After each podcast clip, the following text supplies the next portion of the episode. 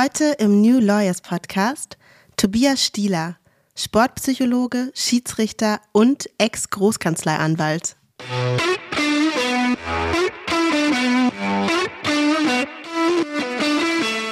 Nach anderthalb Jahren Bundesliga wurde ich dann sogar zum internationalen Schiedsrichter nominiert, also FIFA-Schiedsrichter.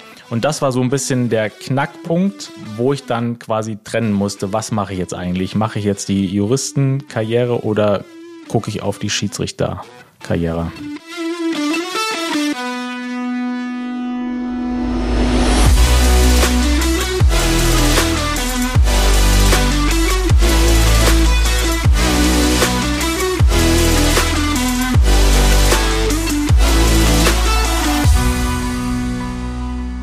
Herzlich willkommen zu New Lawyers, dem Interview-Podcast von Talent Rocket. Mit mir, Alicia Andert.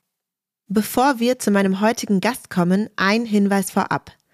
Talent Rocket bietet dir nun noch bessere Einblicke in spannende Arbeitgeber und zeigt dir Arbeitgeberbewertungen von aktuellen und ehemaligen Mitarbeiterinnen und Mitarbeitern.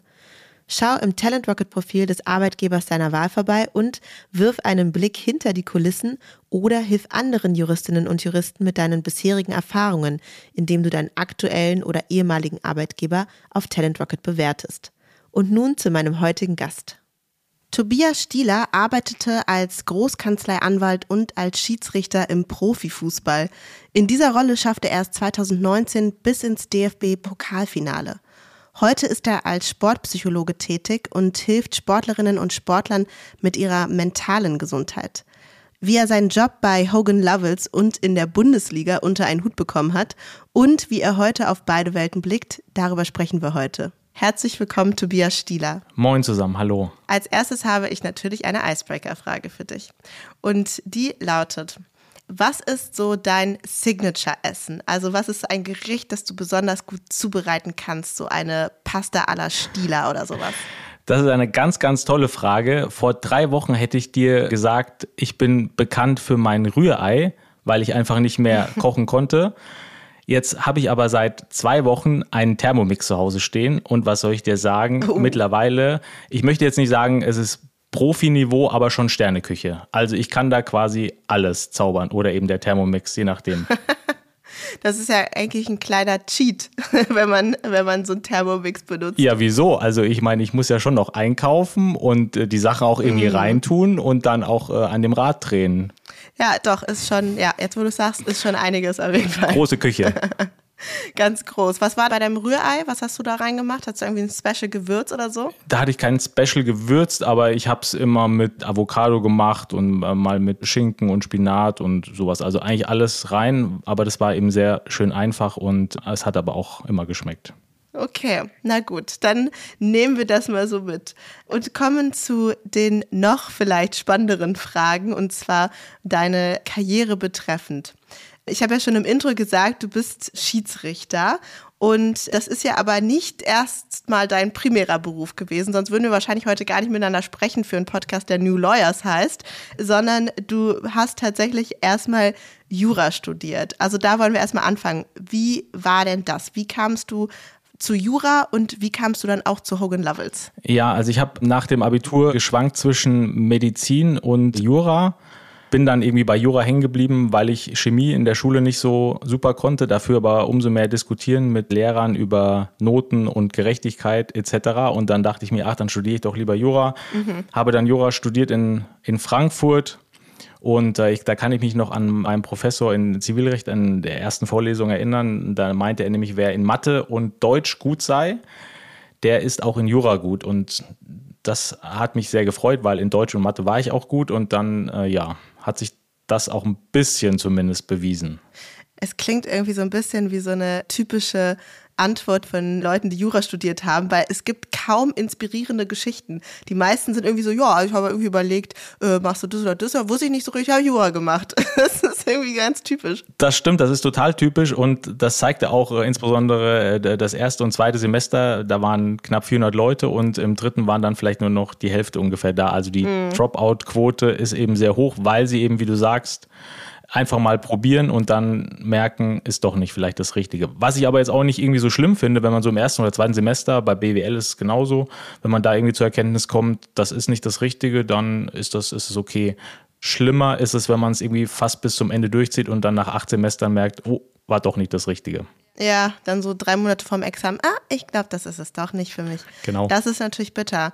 Okay, und du hast ja jetzt natürlich auch nicht einfach irgendeine Jurakarriere gemacht, sondern es ist dann schon die Großkanzlei geworden. Also du warst dann bei, bei Hogan Lovells tätig. Wie bist du da hingekommen? Genau, es ist die Großkanzlei-Karriere in Anführungszeichen geworden. Ich, ähm, nach meinem zweiten Examen habe ich mich beworben bei verschiedenen Großkanzleien und bei Hogan Lovells hatte ich sofort einen guten Eindruck. Mich überraschte, als ich auf der Homepage da ein wenig surfte, dass die ganzen Anwälte dort freundlich lachen. Und bei der Konkurrenz, bei der ich dann auch zum Interview war, da sah das auf deren Homepage nicht so aus. Und so nach zwei Jahren Hogan Lovells weiß ich auch, warum da alle immer so lachen und, und freundlich und fröhlich, fröhlich sind, weil das war einfach eine sehr schöne Arbeitsatmosphäre und herzlich und das hat mir sehr gut gefallen dort, genau. Und das war mein drittes Interview und da hat das Bauchgefühl sofort gesagt, das ist es es ist ja lustig, dass sich Kanzleien so leicht eigentlich abgrenzen könnten, wenn sie einfach nur ein paar lachende Kolleginnen und Kollegen auf der Website haben. Aber das war für mich auch total überraschend. Also bei der Konkurrenz in Anführungszeichen war es eher so etwas, hatte was von Ernsthaftigkeit, vielleicht auch ein bisschen Ver Verbittertheit. Mhm. Oh je. Aber ich sage ja die Konkurrenz nicht, wer es war. Aber irgendwie fand ich das halt eine total ja, fröhliche Atmosphäre und das durchzog sich dann aber tatsächlich auch die, die zwei Jahre. Also zwei Jahre warst du tatsächlich dort tätig. Kannst du ein bisschen noch beschreiben, was du da gemacht hast? Du warst im Arbeitsrecht, oder? Genau, ich habe ein Jahr in München im Arbeitsrechtsteam gearbeitet und bin dann intern ein Jahr noch nach Hamburg gewechselt, auch zum Arbeitsrechtsteam. Arbeitsrecht war insofern ganz witzig, weil ich habe auch Arbeitsrecht gehört tatsächlich im Studium und das war die einzige Klausur, die ich nicht abgegeben habe. weil, äh, war nicht examensrelevant. Das war nicht examensrelevant und hätte auch nicht großen Erfolg gebracht, aber äh, dann im Beruf war es dann etwas praxisnäher und hat deutlich mehr Spaß gemacht. Ist ja vielleicht auch ganz gut für andere Leute zu hören, die vielleicht sogar noch in der Ausbildung sind, dass das nicht unbedingt etwas darüber aussagt, wie man dann später den Job findet, wie man die Klausuren schreibt. Okay, du hast dann natürlich wahrscheinlich nicht von einem auf den anderen Tag entschieden, dass du jetzt vom Anwalt zum Schiedsrichter werden möchtest. Also ich gehe mal davon aus, dass man nicht einfach aufwacht und sagt, ich möchte lieber pfeifen, sondern du wirst ja wahrscheinlich einen längeren Weg auch parallel gehabt haben. Kannst du mal beschreiben, wie das gewesen ist? Genau, also man wacht tatsächlich nicht einfach auf und sagt, jetzt will ich Schiedsrichter werden, sondern ich habe eben früher als ja, kleiner Junge eben sehr, sehr gerne Fußball gespielt. Ich war Fußballfanatisch und dann fragte mein Trainer einmal in der B-Jugend, wer denn Lust hätte, Schiedsrichter zu werden. Da war ich 14 Jahre alt. Und irgendwie fand ich es spannend. Ich kann im Nachhinein gar nicht sagen, was mich da gerade so fasziniert hat, aber ich wusste, dass es irgendwie eine interessante Tätigkeit. Nebenbei gab es dann auch natürlich Geld, also so Taschengeldmäßig war das, fand ich ein cooler Job. Das war nicht so langweilig wie Zeitung austragen oder irgendwelche mhm. Regale einräumen. Und deswegen habe ich äh, da mal den, den äh, Schiedsrichterkurs besucht mit zwei Freunden und bin dabei geblieben, wobei ich auch sagen muss, dass dieses erste Jahr mit 14 Jahren ziemlich hart war. Ich habe da nur so kleine Kinder gepfiffen, so Sechsjährige, die haben da nicht so Stress gemacht, aber es waren dann eher die Eltern. Oh ja, das kann ich mir vorstellen. Draußen am Spielfeldrand, die den nächsten Superstar gesehen haben. Ja. Und das fand ich damals schon etwas teilweise grotesk, wie dann auch Eltern zu mir gekommen sind und mich dann ob meiner Leistung kritisiert haben. Klammer auf, es haben sechsjährige Jungs gegeneinander Fußball gespielt, Klammer zu. Ja. Also es ging jetzt nicht gerade um die Weltmeisterschaft, aber das fand äh, sehr prägend und da muss ich mir auch im ersten Jahr ein wenig durchsetzen und durchbeißen tatsächlich. Das kann ich mir total gut vorstellen. Vor allem dann stehst du da als 14-Jähriger gegenüber irgendwelcher Eltern, die der Meinung sind, dass ihr sechsjähriges Kind an irgendeiner Stelle was auch immer anders hätte machen können oder was du da falsch gepfiffen hast. Das ist ja echt eine total absurde Situation. Total. Und ich kann mich noch an eine Mutter, kann ich mich noch sehr gut erinnern. Ich ging vom Feld und dann fragte sie mich, was ich, was ich für das Spiel bekommen habe. Und ich konnte das damals überhaupt nicht zuordnen, äh, weil ich war total irritiert und erst so im Nachhinein kam mir, dass sie mir dann irgendwie quasi vorgeworfen hat, ich hätte äh, Geld genommen, um, um das Spiel zu verschieben. Und das war sehr irritierend. Also als 14-jähriger, naiver, kleiner Junge damals ja eigentlich noch, das äh, hat etwas ein, mein Weltbild erschüttert. Aber mittlerweile kann ich damit umgehen. Ja gut, da kamen natürlich noch ein paar andere Spiele, da kommen wir natürlich noch zu. Da wirst du dir wahrscheinlich noch ein bisschen mehr angehört haben müssen als das. Ich finde die, die Vorstellung total witzig, dass es so eine geheime Wettmafia gibt, die da 14-jährige Schiris bei Spielen von Sechsjährigen. Offensichtlich war ich so schlecht, keine Ahnung, aber gut. Gut, aber so schlecht ja vielleicht dann doch nicht, denn deine Schiedsrichterkarriere ist ja dann noch weitergegangen. Du bist ja nicht auf dem Level stehen geblieben. Erzähl mal, wie das so abgelaufen ist. Wie bewegt man sich da quasi hoch und wann kommt auch der Punkt, dass man merkt, man kann das jetzt nicht mehr parallel zu einem anderen Leben machen? Genau, also es ist so bei den Schiedsrichtern grob zusammengefasst. Man wird immer in seiner höchsten Spielklasse bei den Senioren beobachtet. Da steht dann ein älterer Schiedsrichterkollege draußen und bewertet einen, gibt einem also ja wie so eine, eine Schulnote quasi. Und am Ende der Saison gibt es dann eine Tabelle der Schiedsrichter für ihre höchste Spielklasse. Also ich nehme jetzt mal die Oberliga als, als höchste Amateurklasse. Und dann wird eben geschaut, wo der jeweilige Schiedsrichter steht. Und wenn er gut steht, geht er eben eine Klasse hoch wie die Mannschaften auch. Und wenn er ganz unten steht, geht er eine Klasse tiefer. Dann steigt er ab. Und ich hatte natürlich in meiner Schiedsrichterlaufbahn sehr, sehr viel Glück. Ein wenig können vielleicht auch, aber sehr, sehr viel Glück, denn die richtigen Entscheidungen zu treffen und dass dann immer die richtigen Leute am richtigen Ort sind und es dann auch genauso gesehen haben, hm, ja, ist schon mehr als ein Zufall sozusagen. Also mhm. ein bisschen Glück spielt da natürlich immer mit und ja, so kann man sich irgendwie die, die Karriere eines Schiedsrichters vorstellen und so ging es dann immer hoch, bis ich dann irgendwann mal in der Bundesliga angekommen bin. Das war 2012 und nach anderthalb Jahren Bundesliga wurde ich dann sogar zum internationalen Schiedsrichter nominiert, also FIFA-Schiedsrichter. Und das war so ein bisschen der Knackpunkt, mhm. wo ich dann quasi trennen musste, was mache ich jetzt eigentlich? Mache ich jetzt die Juristenkarriere oder gucke ich auf die Schiedsrichterkarriere? Das heißt, du hast aber schon noch eine Zeit lang Jura und Bundesliga-Pfeifen parallel gehabt? Das habe ich äh, parallel gemacht, wobei damals, also als ich bei Hogan Lovells Rechtsanwalt war, das war 2011, 2012, da war dieses, wie soll ich sagen, Part-Time-Arbeiten, würde ich es jetzt mal bezeichnen, also äh, reduzierte Arbeitszeit. Das war damals noch nicht so groß angesagt, aber ich habe bereits nach drei Monaten in der Großkanzlei gemerkt, nach, nach einer fünf Tage Woche, da habe ich schon zu meinem Chef gesagt, da müssten wir irgendwas machen, weil das wird mir zu viel, fünf Tage äh, hier arbeiten und am Wochenende bin ich dann immer in ganz Deutschland noch unterwegs. Mhm. Irgendwann muss ich auch mal durchatmen können und überraschenderweise hat er dann sofort zugesagt und hat mir quasi den, den Freitag freigegeben und dann war ich nur noch vier Tage bei Hogan Lovells beschäftigt und als ich dann nach Hamburg wechselte, sogar nur drei Tage. Mhm. Also das ging damals schon, das fand ich dann eben auch sehr erfreulich und ohne irgendwelche großen Kämpfe. Ich habe es einfach angesprochen und die haben gesagt, ja, können wir gerne machen. Deswegen lachen die da immer so viel. Ich sag ja, das ist eine fröhliche Kanzlei. Sag mal, hast du hier eigentlich was für den Podcast bezahlt bekommen, dass du hier so Werbung machst? äh, noch nicht. Mal gucken. Ich glaube, es kommt nicht mehr. Aber vielleicht kriegst du danach nochmal ein Hogan Lovitz Angebot. Das könnte natürlich passieren. Ja, das könnte passieren. Ich habe mich nur gerade gefragt bei der Vorstellung, dass du Bundesliga pfeifst und in der Kanzlei arbeitest. Ich kann mir sehr gut vorstellen, dass es da bestimmt auch mal Situationen gibt, weil ich meine, natürlich sind alle Leute ja Fußball begeistert in Deutschland, dass man dann irgendwie am Montag beim Kaffee steht und jetzt stelle ich mir vor, Partner 1, Anwältin 2, was weiß ich, sind irgendwie Fans von unterschiedlichen Fußballvereinen und du hast dann am Ende noch das Spiel gepfiffen. Gab es solche absurden Situationen auch? Also innerhalb der Kanzlei nicht. Es wurde dann immer das Fachmagazin Kicker gelesen und da werden wir Schiedsrichter auch bewertet mit einer Note und mhm. dann wurde mir immer nur die Note entgegengerufen ja. und ähm, teilweise mit der Hand angezeigt, mit der vollen Hand. Also es war dann doch öfter eine 5, zumindest zu Beginn. Und da wurde eher so drüber Witze gemacht oder, oder ein Späßchen gemacht. Und mit den Mandanten, die wollten es dann schon immer mal wissen, wo ich, wo ich war und hatten dann auch ab und zu mal eine Frage die ich dann auch gerne beantwortet habe. Aber am Ende des Tages fand es die Mandanten, glaube ich, irgendwie auch ganz, ganz interessant und ganz nice und nett. Aber die Arbeit für die Mandanten war dann doch ein bisschen wichtiger als mein privates Zweitleben. Ja, gut, verständlich. Welche Parallelen siehst du denn aber zwischen dem Schiedsrichterjob und dem juristischen oder der juristischen Tätigkeit? Ja, also an erster Stelle würde ich da schon mal die Gewissenhaftigkeit und Strukturiertheit nennen. Sowohl als Anwalt als auch als Schiedsrichter braucht es Struktur und eine totale Gewissenhaftigkeit im Job, weil so eine Nachlässigkeit, die kann auf dem Fußballplatz ja Millionen kosten und aber genauso den Mandanten, mhm. je, nach, je nach Streitwert oder um was es da eben gerade geht. Also deswegen Gewissenhaftigkeit und Struktur auf jeden Fall. Und dann ist es ja, das Interessante ist, als Schiedsrichter sind wir ja Exekutive und äh, Judikative in einem. Mhm. Und im juristischen Dienst gehört man halt immer nur einer Kategorie an.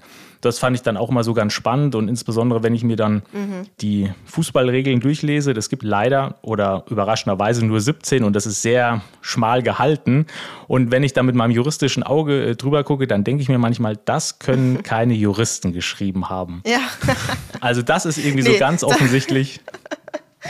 Definitiv nicht. Also ansonsten gäbe es da mindestens 325 plus Anlagen und dazu dann noch ausgearbeitete Rechtsprechung. Das wäre aber manchmal ganz hilfreich, aber das konnte ich dann irgendwie noch gewinnbringend einbringen und äh, sicherlich irgendwie, ich fand auch so Menschenkenntnis musste ich auch irgendwie in beiden Jobs haben, als, als mhm. Anwalt und als Schiedsrichter sowieso, also relativ schnell erkennen, wer mir da gegenüber sitzt oder auf dem Spielfeld gegenübersteht und wie ich am besten mit ihm umgehen sollte oder ihr.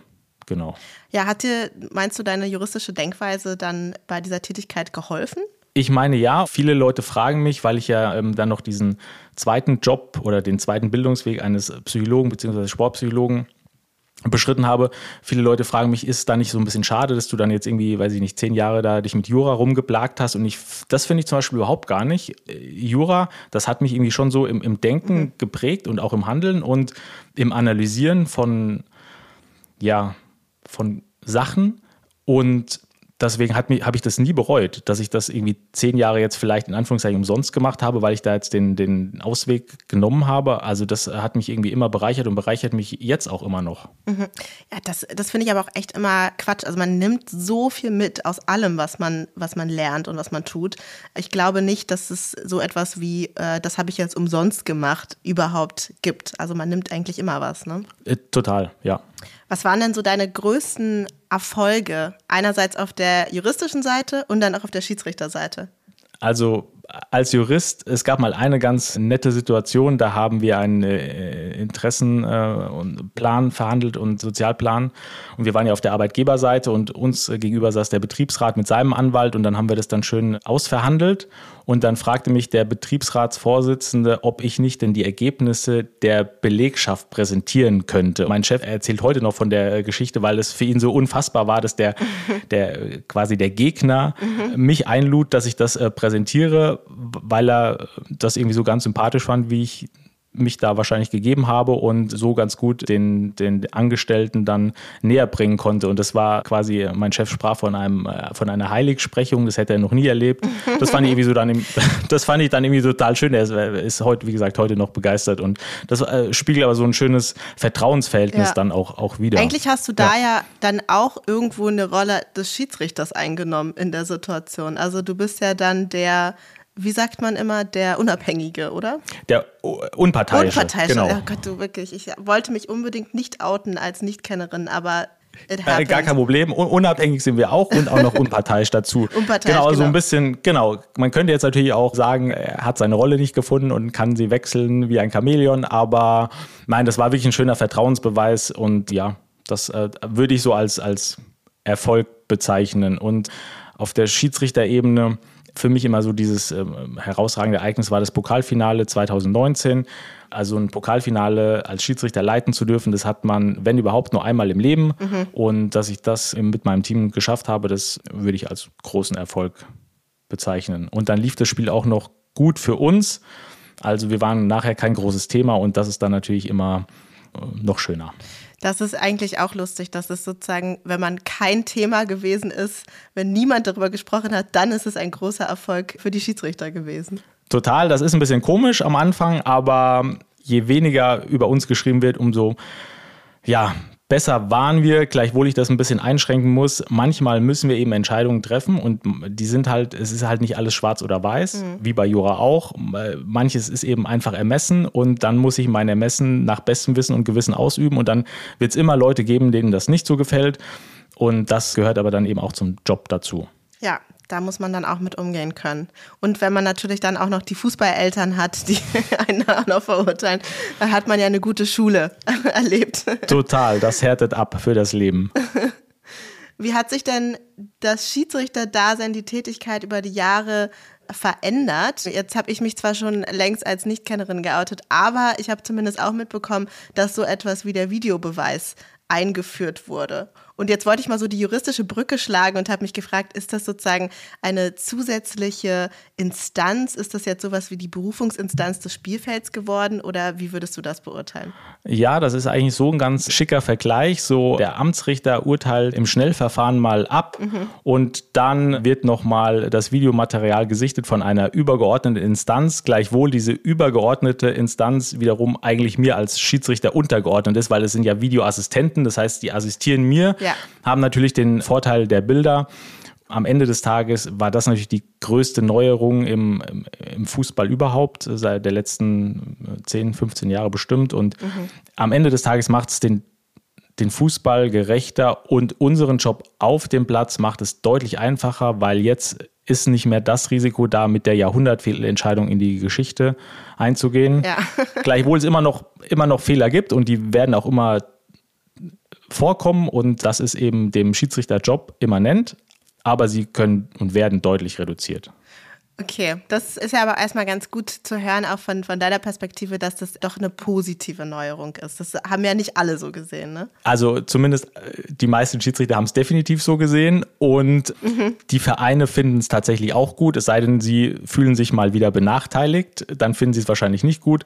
Und die Fans mittlerweile, ich glaube, haben sie das wirklich akzeptiert und äh, aber das ist, glaube ich, auch eher so ein, so ein deutsches Phänomen, dass wir immer so ein bisschen, wenn da kommt was Neues und da sind wir erstmal äh, zurückhaltend und in, in anderen Ländern, zum Beispiel in den USA, da gab es diese Problematik nicht. Also da kennen es die meisten Zuschauer auch eben aus anderen Sportarten schon und dann haben die das eher so ein bisschen chillig äh, angenommen. In Deutschland war da am Anfang, naja, eine große ablehnende Haltung, aber mittlerweile ist es, ja, gehört zum Spiel dazu und das, äh, den Videoassistenten wird es auch immer weiterhin geben. Der wird nicht mehr abgeschafft der geht nicht mehr weg. Das ist wie das Internet. Wir tun uns einfach mit Veränderungen manchmal schwer. Ich kenne das aus dem Bereich der Digitalisierung. Insbesondere im Rechtsmarkt ist es nicht immer ein leichtes Spiel.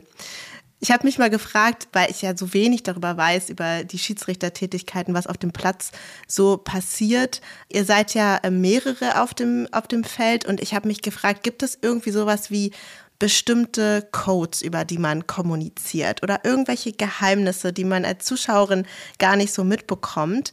Als Vergleich mal, es gibt das ja im Flugzeug zum Beispiel, dass die Stewardessen miteinander kommunizieren über Codes. Ich habe das mal alles auf Reddit nachgelesen, weil ich so ein bisschen Flugangst habe und dann immer genau wissen will, mhm. was da passiert. Und wenn es irgendwie viermal donkt, dann bin ich so, oh Gott, hier ist irgendwas los. Aber gibt es sowas auf dem Spielfeld auch unter Schiedsrichtern? Also Geheimcodes gibt es nicht, aber es ist äh, Kommunikation Kommunikation ist ein ganz wichtiges Thema. Die Assistenten und der Schiedsrichter, wir müssen sehr schnell, sehr präzise kommunizieren. Geheime Codes gibt es nicht. Also wir verwenden dann schon die Sprache, die eben da in dem Fall auch angemessen ist. Also wenn es zum Beispiel eine gelbe Karte geben müsste aus Sicht meines Assistenten, dann wird er mir gelb, gelb, gelb rufen. Mhm. Der eine oder andere Assistent schreit dann vielleicht auch etwas mehr intensiv. Äh, aber ja, also Geheimcodes so gibt es tatsächlich nicht, aber wir versuchen halt eine, eine fachgerechte, präzise Sprache zu finden und vor allen Dingen uns immer nicht neu zu erfinden. Also es gibt schon feste Termini, die wir da verwenden, damit es dann wenig Irritationen gibt. Benutzt ihr dann irgendwie auch so bestimmte Zeichen? Gibt es da sowas wie eine Schiedsrichtersprache? Also als Zeichen definitiv nicht. Wir sind ja auch über Headset verbunden, deswegen da läuft eigentlich alles nur über Kommunikation ab. Mhm. Und ähm, es gibt halt so eine Schiedsrichter-Terminologie, würde ich mal bezeichnen, die eben angelegt ist mhm. an, den, an den Regeltext. Die hört sich manchmal sehr, ja, wie soll ich sagen, fest und, und irgendwie sehr mechanisch an.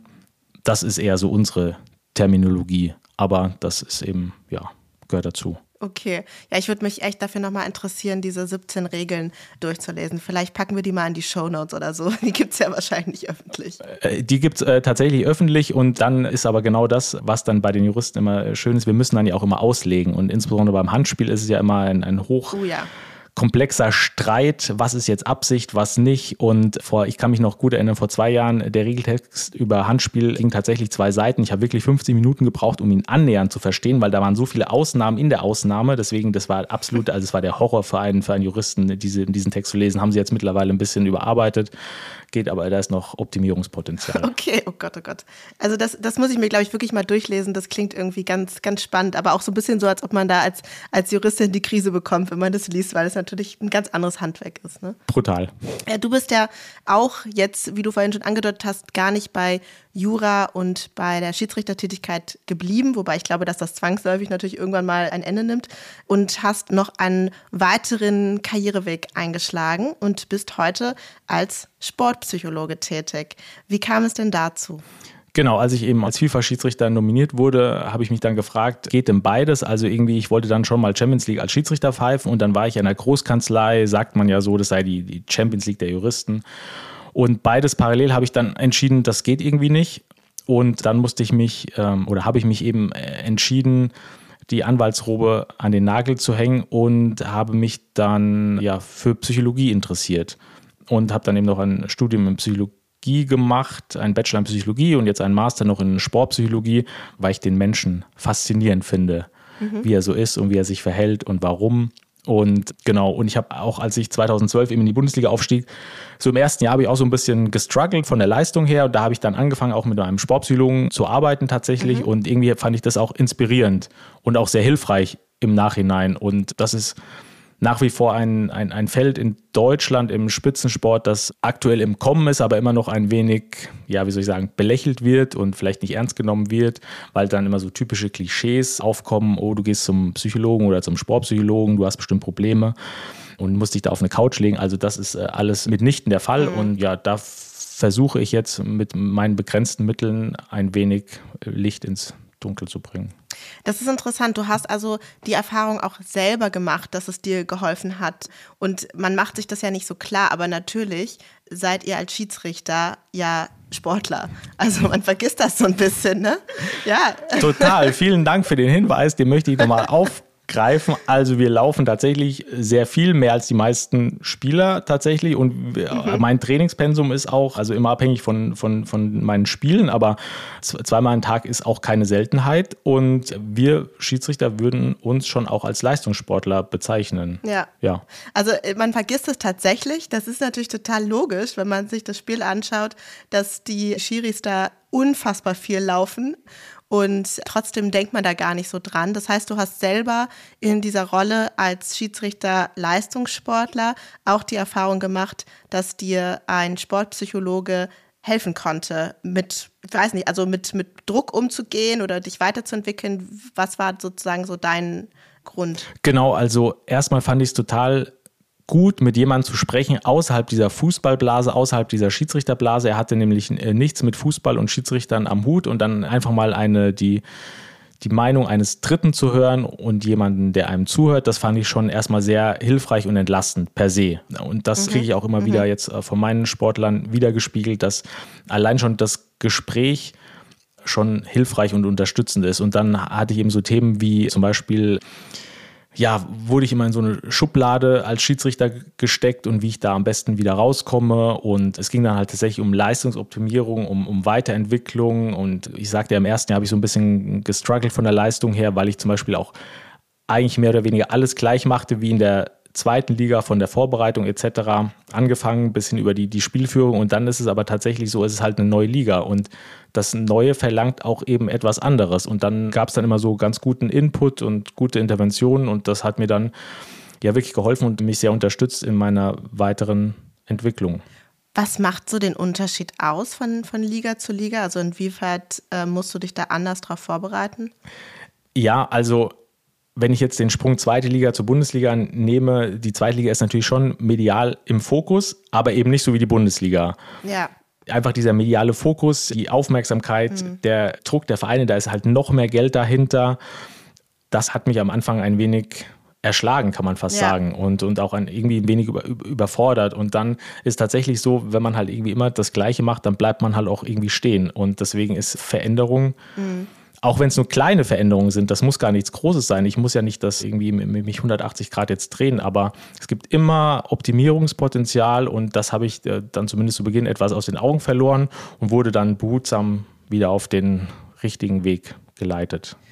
Und so wird es ja sicherlich sehr, sehr vielen Sportlerinnen und Sportlern gehen, auch insbesondere in dem Profisport mit auch mit dem medialen Druck, wie du es gerade beschrieben hast, um umzugehen. Wie blickst du denn auf die Unterstützung, die Sportlerinnen und Sportler in diesem Bereich bekommen in Deutschland mit Blick auf die mentale Gesundheit? Ist das ausreichend? Ja, also ich glaube, wir müssen zwei Sachen unterscheiden. Einmal die mentale Gesundheit und auf der anderen Seite diese Leistungsoptimierung. Also die, insbesondere der Leistungssport ist eben sehr auf diese Leistungsoptimierung ausgerichtet. Das heißt, wie kann ich immer noch besser werden, noch schneller, noch höher? Mhm. Und ähm, diese mentale Gesundheit wurde und wird ein wenig außer Acht gelassen, ist aber jetzt aktuell gerade ein großes, großes Thema, mh, auch äh, durch äh, insbesondere ähm, die, die US-Turnerin Bales, die ja dann in, bei Olympia zurückgezogen hat. Ja und das dann auch öffentlich gemacht hat, dass eben dieses extreme Leistungsstreben auch seine Schattenseiten hat. Und dann müssen wir eben als Sportpsychologen auch schauen, einmal die, die kurzfristigen Interventionen, also die ja wirklich der Leistungsoptimierung dienen und dann aber auch das, das Big Picture im Blick haben, das große Bild eben auch als Fundament die seelische Gesundheit, damit nicht der hm, Sportler zu sehr leidet mhm. tatsächlich. Und das ist irgendwie ganz wichtig. Und momentan, wie gesagt, die Sportpsychologie wird in Deutschland immer noch so, ja, vielleicht auch nicht ernst genommen, ist nicht das Richtige, aber steckt noch ein bisschen in den Kinderschuhen von den, von den Sportlern. Aber was ich so aus meiner Praxiserfahrung selber als Sportler und als Sportpsychologe sagen kann, ist irgendwie so jeder, der keinen Sportpsychologen an seiner Seite oder irgendwie in seinem Team hat, der verschenkt tatsächlich Potenzial, das irgendwie den Unterschied macht. Weil, mhm. wir dürfen ja nicht vergessen, jede Handlung, die muss ja durch das Nadelöhr der Psyche. Und wir trainieren dann immer ganz viel für den Körper und dann haben wir Physiotherapeuten und Trainer etc. Nur für den Kopf, da wird sehr, sehr wenig gemacht. Und das kann tatsächlich den Unterschied machen, weil der Kopf, der ist halt immer dabei. Ja, absolut. Und davon hängt ja dann am Ende auch sehr, sehr viel ab. Ich kann mir sehr gut vorstellen, dass es wahrscheinlich solange es um Leistungsoptimierung geht, dann noch ein bisschen mehr anerkannt wird, dass man da, dass es ein bisschen schick ist, vielleicht auch wenn man einen Coach hat. Und dass man natürlich, wenn es um mentale Gesundheit geht und dann gegebenenfalls auch um das Eingeständnis, dass man da Unterstützung braucht, natürlich immer so dieses Vorurteil von, dass, dass es etwas mit Schwäche zu tun haben könnte mit reinfällt. Ne? Das ist total richtig. W wann suche ich einen äh, Sportpsychologen auf? Meistens ist es ja eben der Fall, wenn ich irgendwie ein Leiden habe. Also ich bin gerade irgendwie in einer Krise, äh, sportlich gesehen, oder tatsächlich ist die, ist die mentale Gesundheit betroffen. Viel schöner wäre es doch, das proaktiv einfach zu handhaben. Und wie ich schon sagte, diese äh, Sportpsychologie ist ein enorm wichtiger Bestandteil eines Leistungssportlers oder sollte es zumindest sein. Und dann ist eben wichtig, dass, dass wir Sportpsychologen halt beides im Blick haben und insbesondere, das mache ich auch mit meinen Sportlern immer, auch mal äh, gucken, wer, wer ist denn wirklich der Mensch, also hinter dem Athlet, also für was für Werte steht denn der und mhm. weil man, man ist ja quasi schon 24 Stunden am Tag Athlet, aber ganz wichtig ist dann eben auch noch eine gesonderte Identität aufzubauen und nicht nur alles abhängig vom Sport und vom Erfolg zu machen, weil die Leute, die einem zujubeln, die jubeln nicht mir zu, also mir schon gar nicht, aber den Sportlern, sondern es ist ja eher deren Leistung und nicht die Person. Mhm. Und da, das ist, glaube ich, ein, ganz wichtig, da ein, ein, eine sinnvolle, sinnerfüllte Karriere mit dem Sportler gemeinsam zu entwickeln, wo es eben nicht nur darum geht, äh, auf, um jede Kosten zu gewinnen. Wie kann man sich denn diese Arbeit ganz konkret vorstellen? Also kommen die Leute zu dir, dann besprecht ihr bestimmte Themen, sprecht ihr jede Woche miteinander? Wie sieht das so aus? Das kommt immer so ein bisschen drauf an. Das ist ja auch die Lieblingsantwort eines, eines Juristen. Das kommt drauf an. Ja. Das habe ich auch, auch gelernt. Da haben wir wieder eine Verbindung, ja. Absolut. Das kommt äh, eben immer drauf an, welches Anliegen der jeweilige Sportler, die Sportlerin gerade hat. Sie haben ja meistens etwas, was sie, was sie beschäftigt, was es bewegt. Und dann ist, wie ich sagte, entweder ist es einfach der Wunsch, was Neues auszubilden, sich weiterzuentwickeln, Leistungsoptimierung, oder der Sportler ist eben gerade in, in einer Krise. Und so fangen wir dann an, äh, erstmal dieses, dieses Themenfeld ein wenig aufzu oder zu bearbeiten. Und genau, vom, von der Frequenz her, das hängt immer ähm, vom, vom, Sportler tatsächlich ab. Also mit den meisten Sportlern, mit denen ich äh, spreche, ist es so eher alle zwei Wochen. Wenn es mal wirklich irgendwo brennt oder wenn was ist, dann ist natürlich Flexibilität gefragt. Dann kann es auch mal kurzer, kurzer Anruf zwischendurch sein. Aber so ähm, alle zwei Wochen ungefähr eine Stunde äh, sprechen wir, was halt dann eben gerade anliegt. Und ja, so unterstütze und begleite ich meine Sportler auf ihrem Weg. Das klingt sehr spannend. Du hast ja auch tatsächlich, muss man sagen, einige spannende Dinge jetzt schon gemacht. Also auch alles nicht so Selbstläufer. Zwei Staatsexamina, Leistungssport im Profifußball, dann das Psychologiestudium. Was braucht es aus deiner Sicht sozusagen als vielleicht als Charaktereigenschaft oder persönlich, um bei so vielen Themen auch dran zu bleiben? Für mich persönlich braucht es vor allen Dingen einen Sinn. Also wenn ich irgendwie etwas mache und es erfüllt mich mit einem Sinn. Ich habe ein, ein äh, Neudeutsch Why gefunden, ein Warum. Mhm. Also warum führe ich diese Tätigkeit aus? Was begeistert mich an dieser Tätigkeit? Dann bleibe ich dran. Sobald ich irgendwie einen, einen Sinn festgestellt habe, für mich persönlich, und dieser Sinn sollte nicht monetär sein, sondern auch auf was anderem gründen, dann waren das ich würde jetzt nicht sagen Selbstläufer, aber dann hat, das war dann eher so mein Antreiber, mhm. so der Sinn des Tätigseins. Und das, ja, war mein Motivator. Und wenn ich dann wirklich etwas, einen Sinn dahinter sehe, dann mache ich das auch gerne und nehme auch viel ja, Arbeit in Kauf. Ja, ich glaube, so ein bisschen vielleicht Ehrgeiz oder diesen, ja, wie Disziplin, glaube ich, brauche es doch tatsächlich auch noch. Disziplin brauchst du auf jeden Fall im Sport, aber auch im Business. Also ohne Disziplin geht es eben äh, definitiv nicht. Und ja, auch den Willen, mich irgendwie immer weiterzuentwickeln. Also ich möchte auf gar keinen mhm. Fall stehen bleiben. Also stehen bleiben ist schwierig für mich. Ich möchte, ich möchte Weiterentwicklung, Entwicklung sehen. Ja, stehen bleiben passt auch zum Schiedsrichter im Profifußball auch nicht so nicht gut. gut ja. Ähm, hast du denn schon weiter in die Zukunft geplant? Was kommt als nächstes? Weißt du das schon? Ja, das äh, werde ich oft von Kollegen und Freunden gefragt, was ich denn jetzt als drittes studiere. also ich glaube, ich werde nicht mehr studieren. Ich möchte einfach kurzfristig und wahrscheinlich auch langfristig einfach mit der Sportpsychologie ein wenig durchstarten, sie offensiver bekannt machen und wirklich den, den positiven Nutzen davon herausstellen und eben nicht, dass es dann äh, eine Schwäche ist, sondern wie ich vorhin sagte, es ist vielmehr eine Stärke, wenn ich eben mit Sportpsycho mit einem Sportpsychologen oder Sportpsychologin äh, zusammenarbeite, weil das einfach ja sehr bereichernd für den Menschen und für den Athlet ist, für beide. Dann hoffe ich, dass das genauso kommen wird und dass wir vielleicht auch mit dieser Folge etwas dazu beitragen, dass das Thema noch ein bisschen präsenter wird. Und ich würde auch sagen, ich habe wieder ganz schön viel gelernt, unter anderem der Unparteiische und natürlich auch diverse andere Dinge über Fußball und vor allem über Sportpsychologie und bedanke mich für dieses sehr nette Gespräch bei dir. Sehr gerne, es war meine Freude. Bis dahin, Tobias Stieler. Tschüss. Das war Tobias Stieler. Wenn dir der Podcast gefällt, dann hinterlass eine Bewertung auf Spotify oder Apple Podcasts. Es dauert nur zwei Sekunden und hilft enorm, um noch mehr Juristinnen und Juristen auf ihn aufmerksam zu machen. Du möchtest bestimmte Gäste hören oder möchtest Feedback geben? Dann melde dich gerne oder folgt dem Link, den ich euch in den Shownotes verlinkt habe.